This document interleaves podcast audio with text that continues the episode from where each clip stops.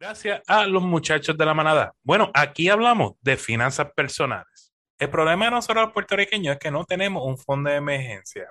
Un fondo de emergencia para cubrir los gastos inesperados. ¿Cuánto dinero tener dentro de ese fondo de emergencia? Si tienes deuda, mil dólares.